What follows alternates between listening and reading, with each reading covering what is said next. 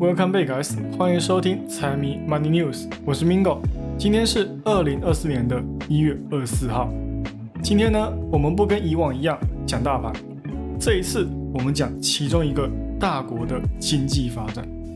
这个国家要是没有疫情，没有被美国贸易禁令给针对，又或者是国家的房地产市场没有出现大规模的暴雷，或许就有可能。在未来五到十年之间追上美国也说不定。那为什么要来说说这个国家的情况呢？其实有很大的原因，还是因为地缘政治的因素，还有因为他们如今的情况真的不比深陷泥潭的欧洲好多少。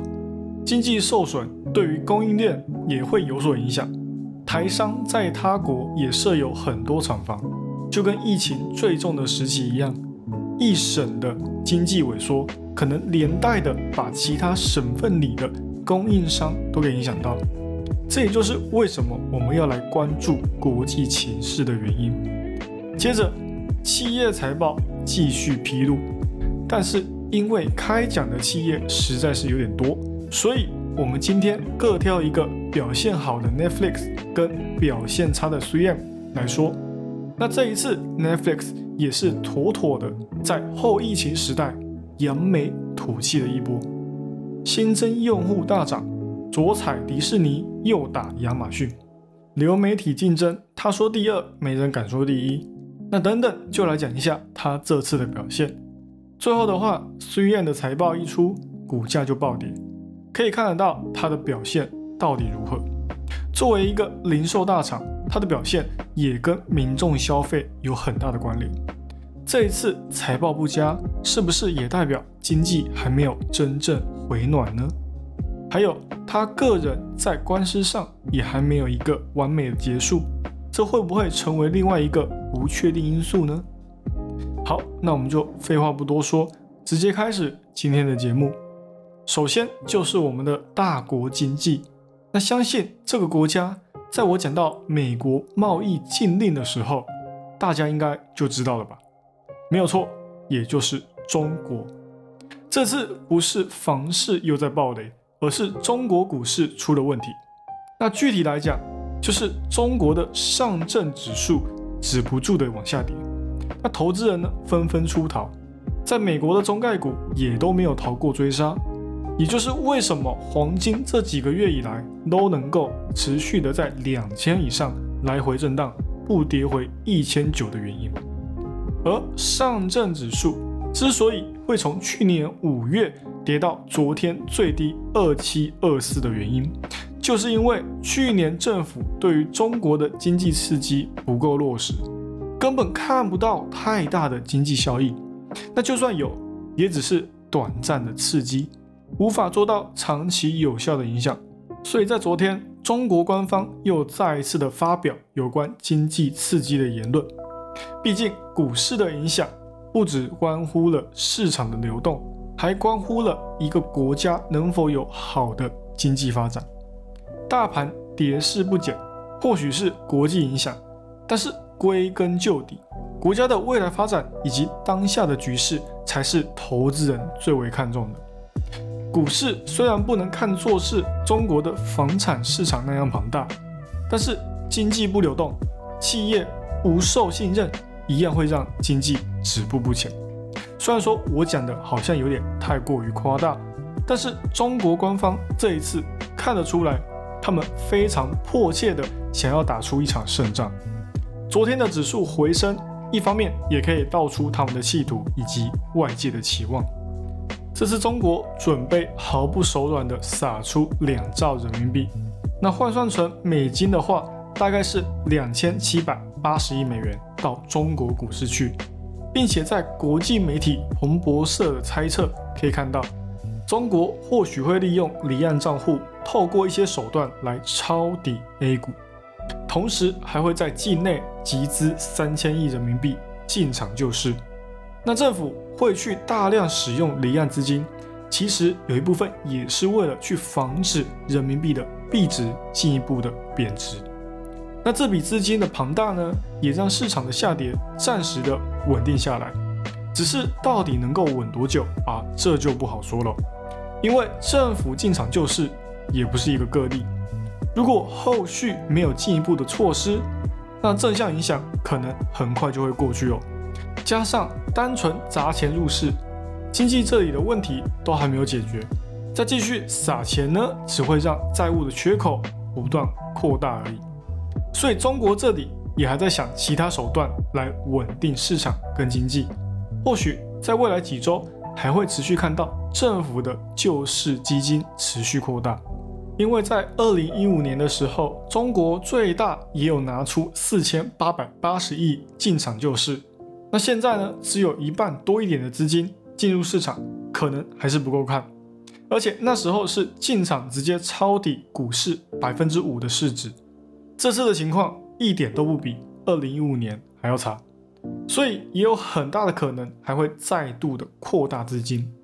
香港的恒生指数也是同样的道理，都是因为经济问题所造成的下跌。那讲到这一个，还有一个很有意思的事情：中国人数被印度超过就算了，现在就连印度股市都敢超过中国了。当然，超过的是香港，只是这也显现出这几年印度的强势以及未来的市场魅力。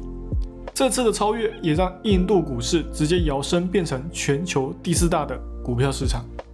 也因为印度哦没有什么令人担忧的经济局势，国际企业这几年也都在增加他们在印度的投资。近期最让人所关注的投资，想必大家也不陌生，就是特斯拉即将在印度设厂的消息。只是因为跟中国的关系不能断。所以，印度这里特斯拉也不会马上就给出答案。国际企业的注资不断增加的市场资金，很多国际投资人也把印度视为下一个中国股市的市场。而且，印度光是没有地缘政治的影响，对于很多投资人来讲就已经有足够的吸引力了。大型评级机构对印度今年的经济还给出增速超过六趴的预期。在全世界都认为今年是缓慢增长的前提之下，还可以给印度那么高的增速预期，就跟 Global X 说的一样，印度恐怕今年会成为世界经济火车头。当然还是一样，有人说好就会有人看坏，瑞银也马上跳出来打脸说，港股只是被超越，不是冷到不会动。加上还有阿里巴巴这种大佬级的企业在港股里面助阵。要就这样继续死鱼一条也有困难。只要市场的情绪跟着经济改善之后，港股也会先修复它的估值，然后再来带市场走出泥潭。那整体来讲，市场大多都是不看好中国经济，而香港也是如此。所以对于香港能不能重新夺回全球第四大市场的看法，还是非常两极。那刚刚讲到阿里巴巴。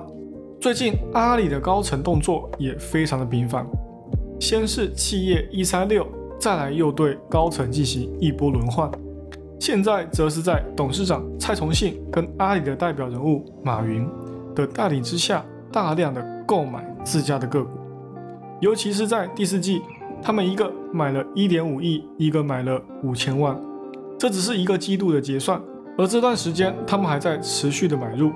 很难不去想阿里是不是又要有什么大动作，只是阿里不管怎么样，最大的市场还是在中国，所以他们要恢复，还是要有经济在背后做他们的支撑。接下来就来讲一下这次 Netflix 的财报，这季对他来讲，当然最大的首功还是要归于他们的用户数量，又再一次的突破历史新高了，单一季度就新增一千三百一十万个用户。这跟他们之前预期的八百七十万新增用户来比，简直就是低估太多太多了。那他们也很坦然的跟外界讲说，他们自己也没有料到这一次会有那么大的惊喜。那这同样也是他们表现最好的第四季，而且从区域性来看的话，还是全球都一起增长。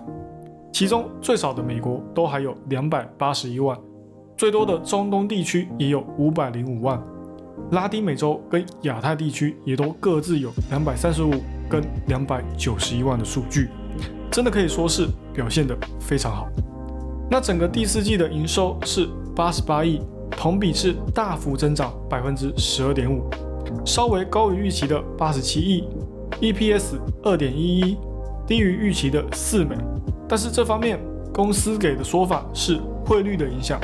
然后前瞻上，他们预计第一季的 EPS 就可以恢复正常，可以达到四点四九美，这也高于外界预期的四点一。只是订阅数量的话，可能就不会跟第四季一样那么夸张。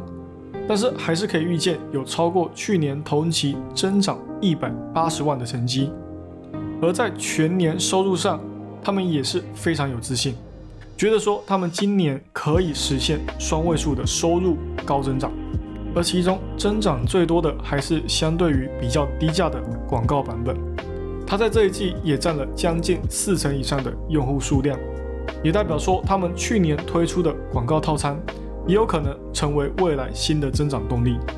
那在今年的利润率上是暂且定在二十四，这也高于之前预测的二十二跟二十三。加上他们还有将近八十四亿的回购资金还没有进入市场，所以这也会成为股价向上的利好消息。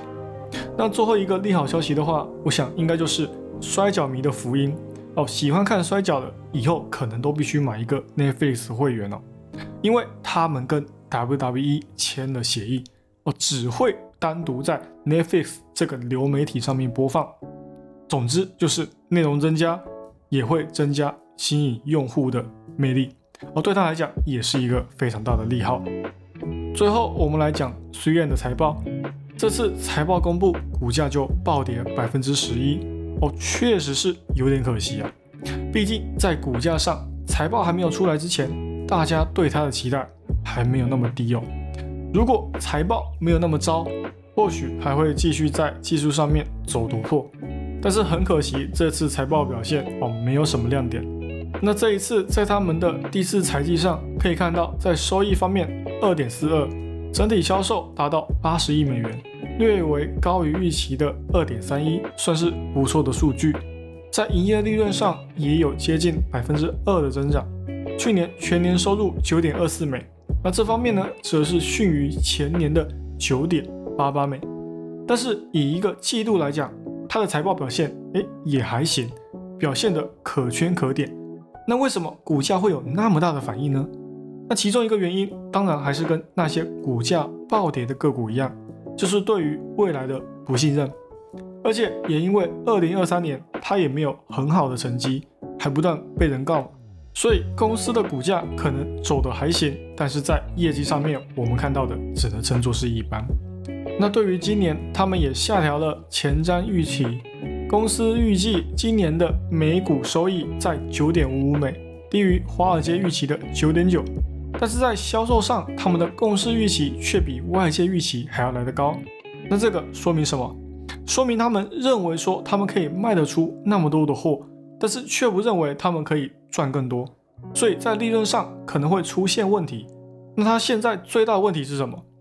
还是去年就一直在聊的刻意排放。化学物质污染水源这件事上，虽然说去年六月就已经有跟几家水公司做和解，并且愿意支付一百零三亿美元作为赔偿金，但是他们依旧不认为他们应该负责任。